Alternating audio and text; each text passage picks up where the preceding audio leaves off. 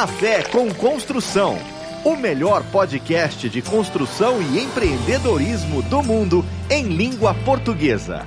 Apresentação: Jeff Moutinho.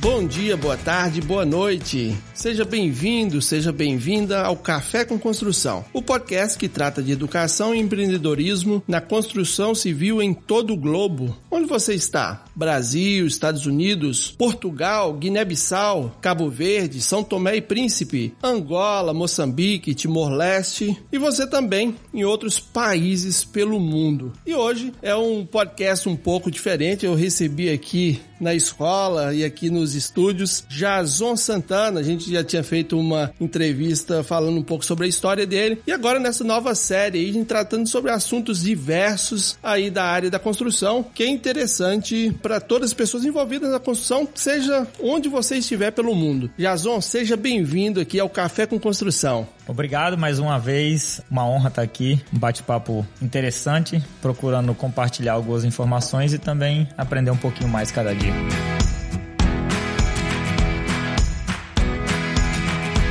Hoje, pessoal, a gente vai falar um pouco aqui sobre a importância dos contratos, né, nas transações de construção. Quando a gente fala em contrato, fica parecendo que é só o contrato ali de compra e venda, mas quando vai fazer uma construção de uma casa, tem todo um processo desde a compra da casa ou do terreno para uma construção nova, ou da compra da casa para reformar. Todo o processo tem envolvido vários momentos que precisa ter contrato. E nada melhor que Jason, aí proprietário da North American Development, ali em Somerville, com vários desenvolvimentos daquela área, para a gente falar sobre isso. Ô Jason, qual que é a importância, assim, geral, depois a gente entra em detalhes de cada um, de um contrato num processo, tipo o processo que vocês fazem? Primeiro fala um pouco aí do que, que a North America faz hoje. Primeiramente eu quero deixar bem claro que eu não sou advogado, então qualquer coisa legal seria interessante consultar um advogado para realmente entrar nos detalhes. Eu vou compartilhar um pouco da nossa experiência, de alguns erros que a gente cometeu e algumas mudanças que a gente fez exatamente para evitar esse tipo de erro. Como nós lidamos muito com o pessoal terceirizado, com subcontractors, às vezes a expectativa não é comunicada da maneira certa. E quantas vezes já aconteceu com você ou com pessoas que mexem com construção de acabar o trabalho e olhar e falar assim: "Ah, mas faltou isso". Aí você fala: "Ah, mas isso aqui não estava incluído, estava incluído". Então, o contrato pra gente nada mais é do que mais uma afirmação, mais uma clareza inscrito da expectativa que a gente tem do que vai ser feito, do que vai ser fornecido, questão de material e mão de obra, como vai ser pago, o tempo que vai ser pago e o tempo que vai ser feito também o trabalho, né? Porque é outro problema que a gente tem, a gente construção, nós sabemos que a obra sempre custa mais caro e sempre demora mais. Então, esses para mim são os principais objetivos de um contrato, até a clareza da expectativa que eu tenho em relação ao serviço que vai ser prestado. E nós temos ali alguns passos, né? Vamos supor que você vai para o mercado comprar uma casa, uma casa antiga ali. A expectativa é você reformar essa casa ou ampliar e colocar no mercado de novo. Então vamos imaginar esse processo, né? Vamos imaginar esse processo, essa linha do tempo aí. Como que seria essa linha do tempo aí? Bom, pra gente acontece dessa maneira. Pode ter várias pessoas que fazem negócio diferente, mas pra gente funciona assim. A gente acha uma casa no nosso mercado que a gente acredita que tem um potencial. Eu acredito que nós somos muito mais uma empresa de investimento do que uma construtora, porque nós temos investidores envolvidos com as nossas compras. E a gente acha uma casa. Geralmente o meu irmão me liga e fala: Jason, olha, tem uma casa na 123 Main Street. Vai lá dar uma olhada. Aí eu vou lá, dou uma olhada na casa e o que, que a gente determina? Como a gente pode tirar o melhor proveito daquela casa? Muitas vezes é adicionando um andar, terminando um basement, fazendo uma adição, transformando em dois apartamentos, entendeu? Então tem várias, a gente vai descobrir qual que é esse o ideal, como que a gente pode maximizar o lucro daquela casa. Segundo passo, por quanto venderia? A gente trabalha de trás para frente. Se a gente trazer essa casa da melhor maneira possível, por quanto que vende ela? Aí vamos colocar aqui um número, supor que essa casa venderia por 500 mil. Aí nós vamos vamos trabalhar no nosso budget, no nosso preço de reforma, né? No nosso preço de obra. Hoje nós temos um processo, depois de 10 anos desenvolvendo, né? Praticamente, um processo de budget que funciona pra gente. É um processo, assim, até um pouco complicado, porque envolve tudo, até conta de água a gente adiciona, conta de luz, permits, tax da cidade.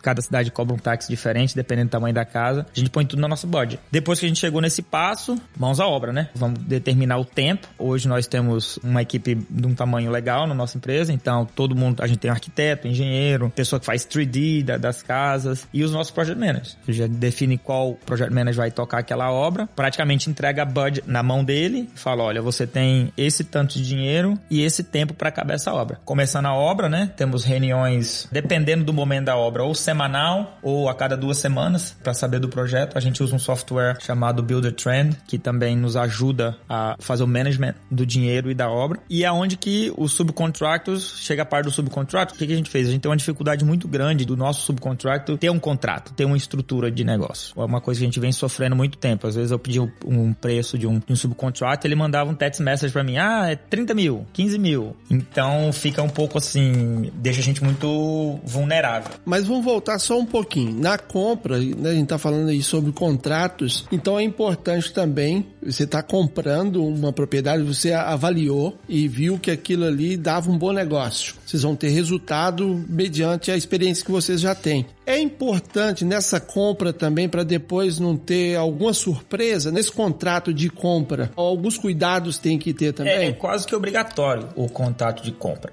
Você tem até um standard, cada estado tem, né? Massachusetts tem um standard contrato para compra e venda de real estate. Então é um contrato que o governo já te oferece. É, e aí é importante, diferente, né? Tem pessoas nos ouvindo na Europa, na África, no Brasil, aqui nos Estados Unidos também. E no Brasil tem muita coisa, um valor dentro do documento e o outro valor por fora ah, né? E aqui então, aqui é dentro, né? Aqui, aqui é real. Olha, eu vou dizer baseado na minha experiência. Sim. O valor que a gente tem lá no contrato é o valor que vai ser compro e pago pela casa. Cada estado aqui oferece o seu próprio modelo de contrato. Lógico, você pode editar, por exemplo, vai ser com a geladeira ou sem a geladeira. Tipo Sim. Tipo coisa, tá entendendo? Mas eh, o Massachusetts tem um Standard Real Estate Agreement. E também, eu acho que esse ponto que a gente levantou aí, visto que nossos ouvintes é o cidadão do mundo, ter esse cuidado. Se vir fazer um negócio nos Estados Unidos, os Estados Unidos tem coisa errada? Tem, tem coisa errada. Mas nós estamos falando agora sobre contratos de compra e venda de casa. O valor que está no contrato é o valor real, é o que vai ser comunicado para o Estado, para o governo, até para incidir impostos e é, tudo mais. Inclusive é público, né? O real estate, quando você compra uma casa, você pode checar na internet quanto foi pago o valor pelaquela casa. É um documento público. É, e tem, tem o website é. É, é, Zillow, né? É, que, que é especializado entrar, nisso, você né? Você pode entrar lá e ver quanto, o dia que eu comprei minha casa e quanto eu paguei nela. E engraçado também que até as últimas vendas, todas ali de uns anos para cá, né? Tem todo o histórico. Então, a gente vê aí nesse início também, é muito importante, se você não tem na sua equipe um advogado, é importante não deixar só pro cara que tá te vendendo também fazer o contrato do jeito que você chegar lá e assinar. É interessante você usar um profissional da área, né? Como você vai arrumar o seu carro, você vai no mecânico, você vai comprar uma casa, procura um corretor. Nós também temos uma equipe de corretores e tem os advogados, uhum. certo? Tem os advogados que estão lá para defender o cliente, porque o corretor do vendedor, ele tá lá para defender o vendedor. E o corretor do comprador tá para defender, nem defender, mas auxiliar. Não, uhum. auxiliar o comprador. E um bom corretor vai auxiliar o seu comprador a um bom advogado que tem experiência, que vai realmente ler o contrato, porque é uma transação financeira muito grande. Aqui uma casa aqui na nossa região, como você sabe, é uma quantia boa de dinheiro é. e pode realmente criar um problema sério. E aí, por você ser uma empresa de investimento também, você tem também o investidor da sua empresa. Então, que seja na sua empresa ou em outra com o mesmo gênero, é importante também entender esse contrato, porque o contrato, às vezes, você me falou hoje no almoço, muito importante é alinhar as expectativas. Senão a pessoa está investindo dinheiro, ficou mal informado sobre qual o percentual de retorno, em quanto tempo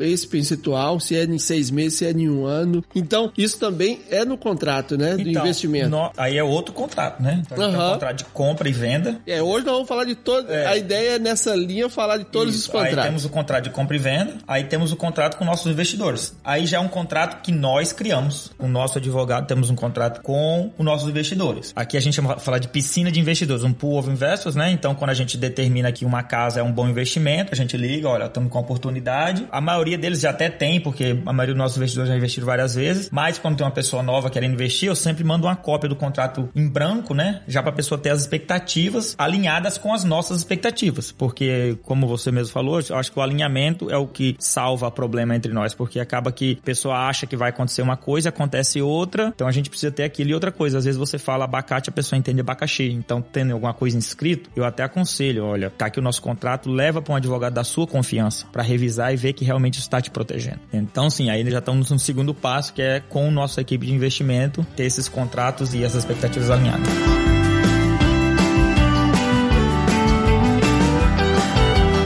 Depois disso, a gente vai executar a obra. Nesse processo aí, você vai executar a obra e aí vem vários subcontractos, talvez ali da primeira parte, talvez da demolição, é um subcontracto. Não, mas aí tem um passo ainda. Vai lá, vamos lá.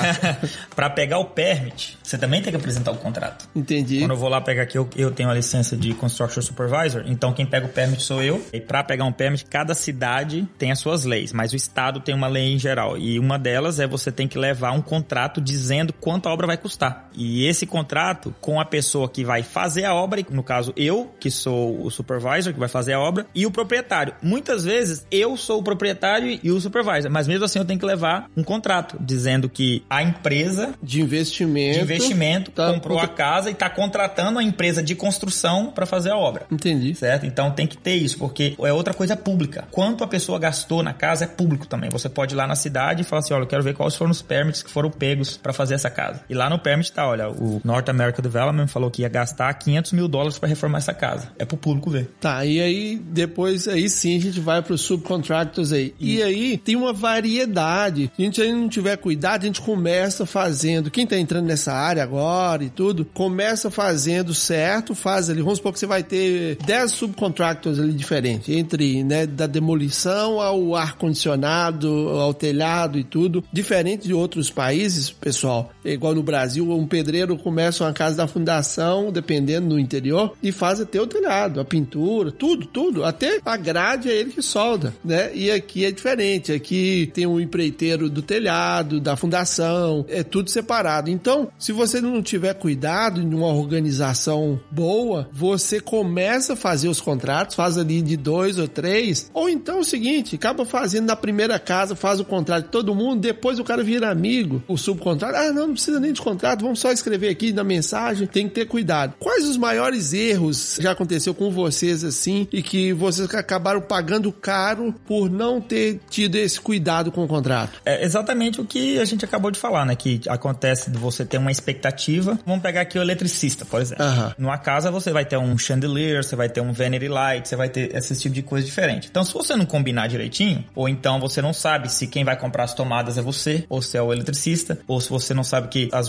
recess lights, muitos eletricistas eles dão as recess lights, outros não. Então, os maiores erros que eu cometi, e hoje a gente trabalha muito para não cometer, é exatamente isso. Botar no nosso contrato exatamente o que, que nós vamos comprar e o que, que eles têm que fornecer, e a qualidade de serviço, e o tempo e a forma de pagamento. Tem pessoas que esperam que vão pegar um cheque toda semana. Tem outros que dois pagamentos, tem outros que três. Então são as três coisas, as quatro coisas do contrato, no caso, o valor, o que eu vou fornecer, o que eles vão fornecer e como vai ser pago. E os nossos erros foram exatamente esse, de fazer, não, tá bom, vai lá e faz. Ou então, pô, já aconteceu do o cara falar, ah, é tantos mil. Aí quando acabar, ele, ah, não, eu errei no preço, vou ter que te cobrar cinco mil a mais. Aí você fica assim, pô, mas se você errou, culpa é sua, não é minha, né? Não, mas sabe como é que é? Faz parte e tal. Então, com um contrato, você já tem uma cláusula para se por acaso for ter alguma coisa extra, o extra vai custar tanto, né? Então, esses são os erros. Eu acredito que 90%, talvez até 99,9% das pessoas que estão na construção aqui há alguns anos já cometeram esse erro. Uhum. E saber que tem que ter dentro do próprio contrato cláusulas, né? Cláusulas que se, por exemplo, você abriu uma estrutura de uma casa, tinha um contrato, pode surgir surpresa, mas dentro do contrato tem que falar como vai ser resolvido esse problema, né? Exatamente. Teve algum caso assim de surpresa, por exemplo, até saindo um pouco a questão do subcontrato, assim que você abriu, você achou que era uma coisa e você gastou bem mais? Já, já, Ixi, muitas vezes. Inclusive a gente estava fazendo uma fundação de uma casa, uma reforma de uma fundação de uma casa e a casa muito velha, a fundação caiu. A casa não caiu porque a gente tinha reforçado bem, mas a fundação caiu. Então a lateral todinha da casa, da fundação da casa, a gente teve que fazer nova. E isso não tava no nosso plano de trabalho, tá entendendo? Porém, a gente sempre deixa. Ou então a gente procura deixar um, a gente chama de contingency, um dinheiro, isso é o nosso caso, 5% do valor da obra para quando coisas igual isso acontecer. Ou então quando você começa a fazer uma demolição, você vê que a madeira que estava lá no chão da casa, ela é muito menor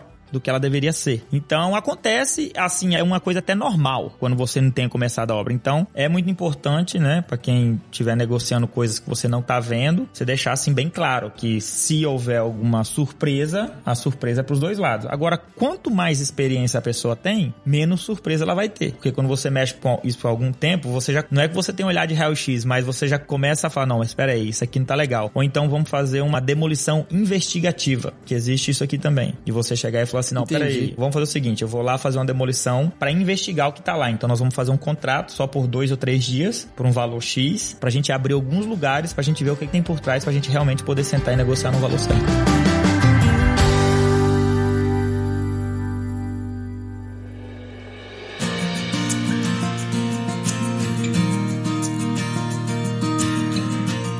Mais além ainda. Aí o subcontrato seu, você contratou ele e ele subcontrata de novo. E aí, tem esses casos? Tem. E hoje eu não aceito isso de forma maneira. Inclusive, já tive um problema legal por causa disso, de eu ter passado um serviço para um subcontrato, ele ter subcontratado e a pessoa que ele subcontratou não tinha seguro, hum. e a pessoa que era o funcionário do sub do sub do subcontractor se machucou na obra e me processou. E para mim explicar que focinho de porco não era tomada, ficou muito caro, entendendo? Então, hoje uma cláusula do meu contrato é que não pode ser subcontratado. Quando você começa a subcontratar além daquele nível da pessoa que tá fazendo o trabalho, sub sub é, o, é exatamente. E é uma coisa também muito normal. Tem gente que só pega trabalho para subcontract. Eu não tô dizendo que ninguém que presta serviço para Norte América não faça, mas se eu descobrir, eu termino é por, o contrato. É porque tem um uma coisa aí também que às vezes você, você tá no mercado e a gente sabe que tudo é conta. A conta tem que fechar e tem que dar lucro. Você já passou ali sabendo, claro, que você tá respeita também o cara que precisa ter lucro, mas se o cara passou de novo, não vai sair coisa boa, né? Ele tá ganhando em cima para fazer nada. Para fazer nada e no meio ali, tipo assim, é muito arriscado. É muito arriscado. Tem muita gente que vive disso, né? Vamos ser bem uhum. claro, é uma coisa normal aqui. Não, mas eu tô falando o seguinte, cara, você já é um contractor. Isso eu tô é. falando. Beleza que se você é um contractor, vai direto com o americano lá ou com o brasileiro que seja, pegou a obra, beleza, você pode subcontratar, é normal. Agora você já pega de um contractor, você é um subcontrator e vai contratar de novo, então você tem que aprender, o melhor seria e mais legal é você aprender a como que faz isso. Você tira a licença que o contrato tirou, o CSL, Construction Supervising License, e aí sim você vai posicionar igual um contrato. Né? Vou te dizer, uma obra grande aí, cassino aqui, ou um prédio enorme, dá até para entender porque eu tenho alguns níveis de. Entendi. São os níveis maiores. Uhum. Mas numa reforma de uma casa, eu acho que a margem que a gente trabalha hoje é uma margem que no final a pessoa que vai estar fazendo de duas uma ou ele vai fazer um serviço ruim ou ele vai sair no prejuízo Exato. então nenhuma das coisas nenhuma das duas coisas é boa para nenhum dos dois uhum. porque inclusive já teve pessoas que me dá preço de um serviço e falar não isso está muito barato uhum. você não vai conseguir ganhar dinheiro com isso uhum. aqui ou você vai abandonar a obra no meio e é importante ter essa consciência né Jason ser honesto se você quiser crescer realmente se tornar uma empresa de impacto na comunidade que você está inserida é ser honesto. Saber que o cara te deu um preço e não querer explorar as outras pessoas. Sabe que o cara, ele pode até fazer, mas ele vai ou tomar prejuízo ou te entregar uma coisa péssima. Então ter essa consciência e isso, já que nós estamos falando o tema é contrato, isso nada melhor do que estar papel. escrito no papel. É né? até porque você tá se protegendo, né? A gente tem esse termo que a gente usa aqui, vou levar a pessoa na corte e tal. Aham. Se você chegar lá, lógico, a palavra vale no- até um ponto, mas se você chegar na frente do juiz e falar assim, não, a gente combinou que ia fazer esse serviço e eu fiz e ele não me pagou. Aí o juiz vai falar assim, mas você tem alguma prova? Aí ficou a palavra contra a palavra. Então, é realmente extremamente importante. Eu já cometi muito, muito esse erro de simplesmente passar o serviço sem ter um contrato. Hoje é uma coisa que nós realmente pegamos no pé na North American Aham. Development. A gente tem as nossas work orders, que são os nossos contratos. Inclusive, gente- eu entrego junto com a planta pro subcontrato, entrego a planta e o work order para ele poder estudar e falar, ó, lê. Você não tem que concordar com tudo, não. Me diz o que, que você não concorda e vamos negociar. Porque tudo é negociável. Não, é verdade. E é importante o cara que. A América é generosa, né, cara? Se o cara fizer certo, mesmo que ele é um subcontracto agora, e se ele te fizer certo, ele vai se transformar no contrato. Mas a gente sabe que. Se ele quiser. Se ele quiser. Mais de 90%, isso é um número empírico aí, mas eu acredito, pelo monte de gente que eu conversei nesses cinco anos, as pessoas não têm conhecimento, ou tem uma empresa que eles prestam que ajuda eles, igual você faz, ou eles não têm a mínima condição de fazer isso. A América é generosa, né, cara? Então, se o cara realmente ele quiser, ele vai conseguir. E a gente vem conversando isso há mais quase dois anos, quando eu te conheci, de criar soluções para isso, né? A gente ajudar não só a sua empresa, nossos parceiros, nossos amigos que estão envolvidos na construção também, mas preocupado com a comunidade toda, nos Estados Unidos todo, principalmente os brasileiros, porque a gente quer, a gente pensa de uma forma abundante, a gente quer que todos possam ter o mínimo de organização para que eles possam ter as mesmas oportunidades. Então Tito. Isso, beleza. O contrato foi lá, fez a obra, o que saiu fora estava escrito no contrato também, ou não, aí tem os problemas, as negociações. E aí depois que a obra tá pronta, qual o tipo de contrato na hora que você deu a última touch-up lá, o último retoque, a partir daí, quais os tipos de contrato que existem? Então, tem alguns pontos. Quando a gente acaba a obra, aqui na nossa região, são várias inspeções, né? Você tem inspeção de rough, inspeção de finish, certificate of occupancy. No final da obra, eu tenho que submeter um documento dizendo que o valor que eu falei que ia gastar realmente foi o valor que eu gastei. Um documento até assinado pelo advogado e tal, aquela coisa toda. Depois que você fechou aquele permit, que você acabou tudo, a gente põe os móveis na casa e faz um contrato com a companhia de real estate para vender. Já, já tem mais um contrato com a companhia que vai nos representar perante a venda, certo? Aí o corretor vai ter um contrato com a North American Development, hoje seria a North American Development com a Santana Properties, que são duas entidades separadas, apesar de sermos irmãos. Ele vai nos representar, vai representar aquela propriedade perante a venda. Assim que acha um comprador, né? Aí começa tudo de novo com a pessoa que está comprando, traz o corretor dela. E tem mais um contrato que a gente oferece, que é um contrato de garantia. Hoje a gente oferece uma garantia de três anos, que é maior do que o mercado requisita. E a gente tem um contrato dizendo exatamente o que, que a nossa garantia cobre e, mais exatamente, o que, que a nossa garantia não cobre. Tá, e de forma macro, o que que tá envolvido nessa garantia? A maioria dos nossos projetos, a gente faz uma full gut demolition, uma full gut remodeling, né? Que a gente vai até os studs da casa, que é,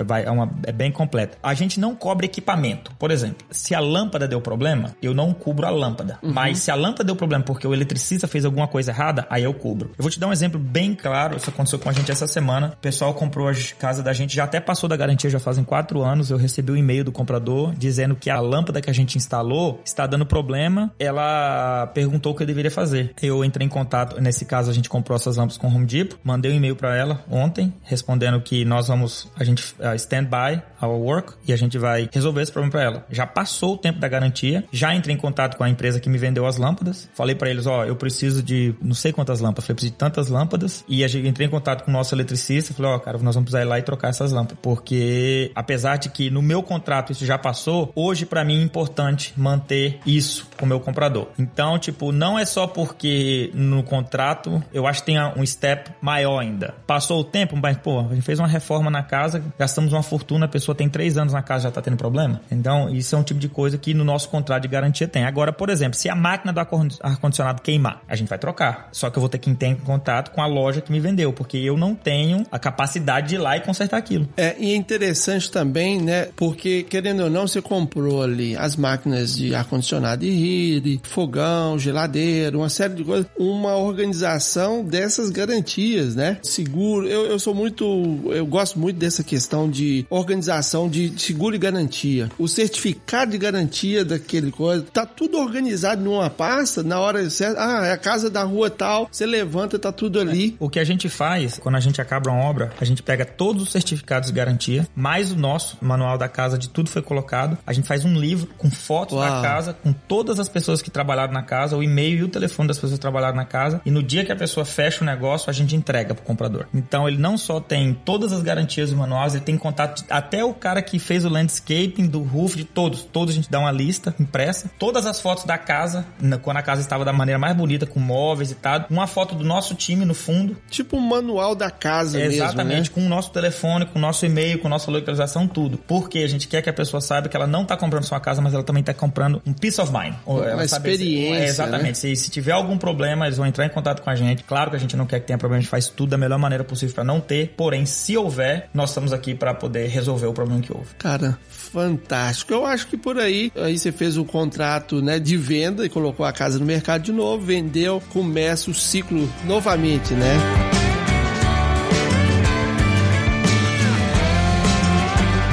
Pra você ver, a gente pegou uma palavra só, contrato, transformamos aqui em meia hora de conversa. Então eu acho que, que a gente tem que fazer mais isso, né? A gente tem que fazer mais bate-papo. Eu acho que a gente tá sendo pioneiro nisso. Tem muita coisa igual a gente já. Até eu mesmo, fico muito ali na história da pessoa e tal. Eu acho que a gente tem que aprofundar mais em assunto que realmente vai fazer o cara, no final do dia, salvar mais dinheiro, ganhar mais dinheiro e se proteger e proteger também as pessoas que tá envolvida nessa transação de, de compra, venda, reforma de uma casa. É isso aí. Brigadão de novo. Um prazer. E vamos, vamos gravar mais, mais assunto que você conhece da coisa. Eu gosto de falar, então é só me convidar. É. Muito obrigado, Jazão. Valeu, meu querido. Obrigado a você. Um abraço a todos. Se você gostou, divulgue para mais pessoas, pelo menos três ou quatro ou cinco pessoas. E vai lá no meu Instagram, Jeff Moutinho. Fala comigo que você mandou para outra pessoa. Não precisa provar nada, eu vou confiar em você. E eu vou mandar para você um e-book, Planejamento e Orçamento de Obras na Construção. Um e-book de 20 páginas que eu escrevi. E você vai cada dia mais aprofundar. Mesmo que você esteja na Europa, na África, no Brasil ou aqui nos Estados Unidos. Um forte abraço. Nos veremos aí no próximo episódio.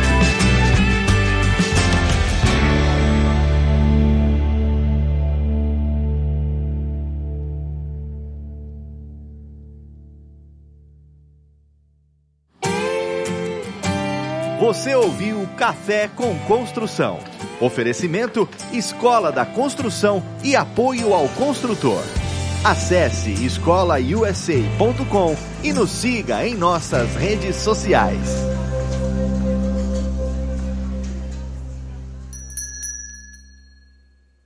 Este podcast foi editado por Radiofobia, podcast e multimídia.